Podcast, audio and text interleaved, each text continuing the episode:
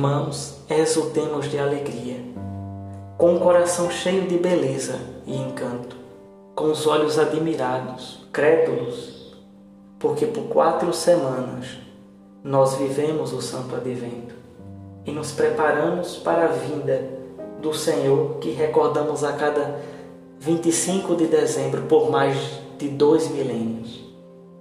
Irmãos, nós sabemos que a data escolhida não é verdadeiramente o dia natalício de Jesus, nosso Senhor, mas a Igreja Católica Romana, a Mãe Igreja, escolheu tal sublime dia, cujo quais razões não sabemos, mas sabemos de uma única certeza, que o Espírito Santo guia e acompanha toda a Igreja e cobre-a com sua sombra divina.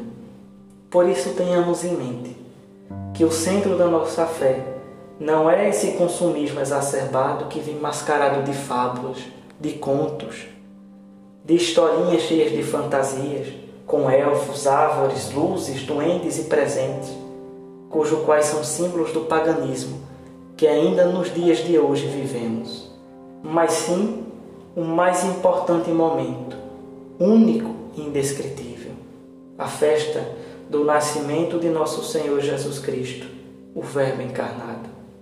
Irmãos, a palavra era, desde o princípio, a luz que ilumina a nossa vida, o Filho unigênito de Deus.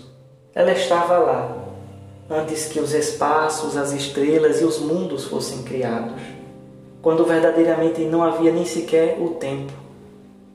Ela estava lá, na existência, no seio do Eterno Pai, como nós recitamos com toda a nossa fé no credo da Igreja.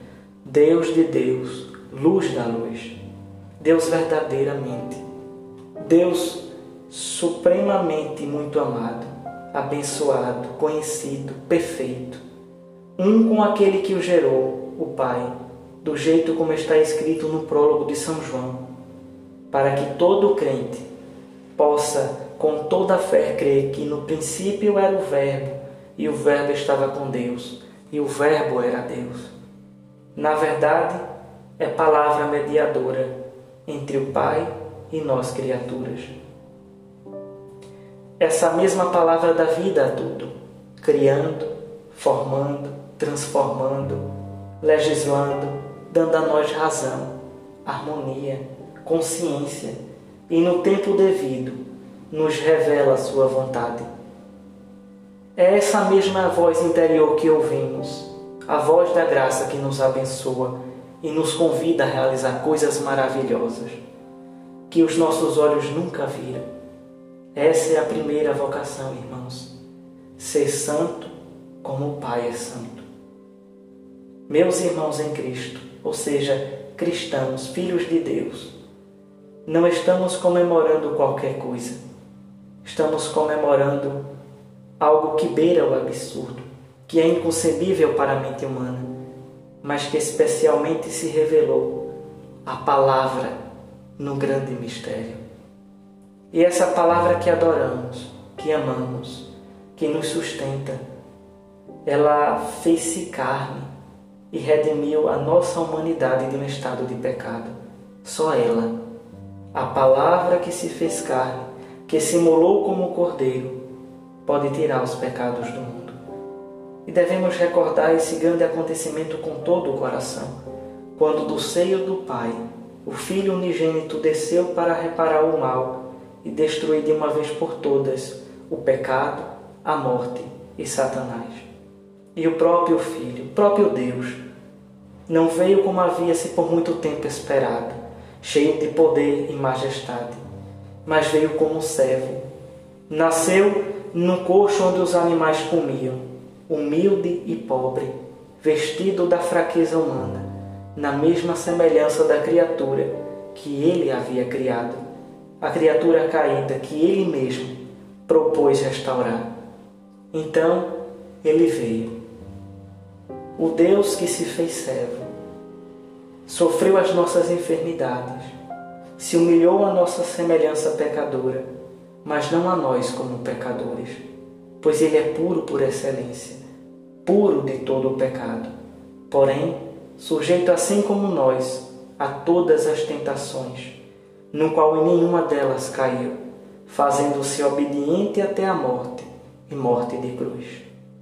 E nós, irmãos, vivemos aqui, discutindo as verdades que queremos que sejam verdades, enquanto a verdade absoluta e eterna deu a vida por nós, para que pudéssemos nele alcançar a desejada beatitude. Mas enquanto isso, nós nos separamos, enquanto nele deveríamos viver a unidade. Nós causamos discórdia e ódio, enquanto nele deveríamos viver o puríssimo amor, a compaixão e a misericórdia. Por isso, quando ele veio, quando desceu e se abaixou para nós, para nos salvar, tomou um caminho novo e vivo, não mais como Adão formado da terra, mas escolheu para si um tabernáculo purificado pelo próprio Deus, vindo em meio àquilo que já existia, e da mesma forma que a mulher havia sido formada do homem por Shaddai, Todo-Poderoso, agora foi feito o inverso. O novo Adão foi formado de mulher, e da mulher nasceu a semente imaculada, que redimiu o mundo inteiro, como nós professamos no Credo Sena, e se encarnou pelo Espírito Santo no seio da Virgem Maria, que havia sido selada, como o jardim do Éden foi selado. E o próprio Criador, por meio de mulher, se fez homem.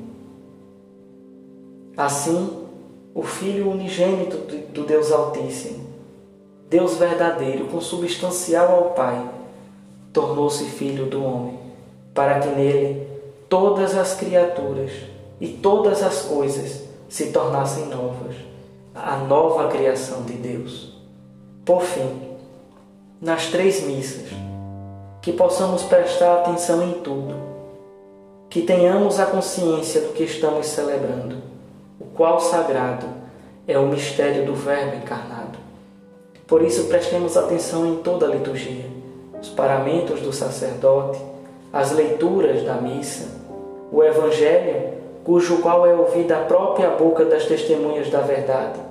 Também que a gente possa meditar nos cantos litúrgicos até o ápice da nossa fé, a Santa Eucaristia.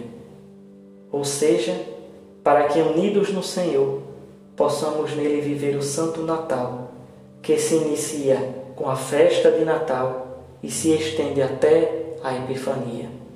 Na antiguidade, os romanos celebravam o dia 25 de dezembro ao deus Mitras, que cuja lenda tinha seu fundamento no solstício de inverno, quando o sol se levantava no hemisfério do norte. A lenda decaiu, irmãos, para dar lugar ao sol verdadeiro sol da justiça, o próprio Jesus, que vem triunfar sobre a nova criação. Na oitava de Natal, já no novo ano, vamos recordar o menino Deus circuncidado, como também recordamos a santificação do novo ano civil, cujo qual ele é a única entrada. Cristo é a porta da felicidade. Por isso, não é à toa que já iniciamos o ano honrando a Virgem Maria como de, com dever de, de gratidão e amor por nos ter dado o Redentor do mundo. Na Epifania, nós vamos celebrar a festa da aparição do Senhor como Deus aos magos, também aos apóstolos em Caná e ao povo israelita no Jordão, onde é a vocação em que todos nós, todos nós, somos chamados à igreja para adorar o verdadeiro Deus Jesus Cristo, nosso Senhor. Por isso, por isso, irmãos, todas as festas deixaram de existir para dar lugar à verdadeira festa, ao verdadeiro e único Deus, Cristo Jesus. Que possamos ter um santo Natal, na paz do Senhor, que possamos viver em harmonia, no amor e, sobretudo, que possamos estender o nosso coração aos necessitados. Que a gente possa ajudar aqueles que precisam, tanto na esmola e na oração. Amém.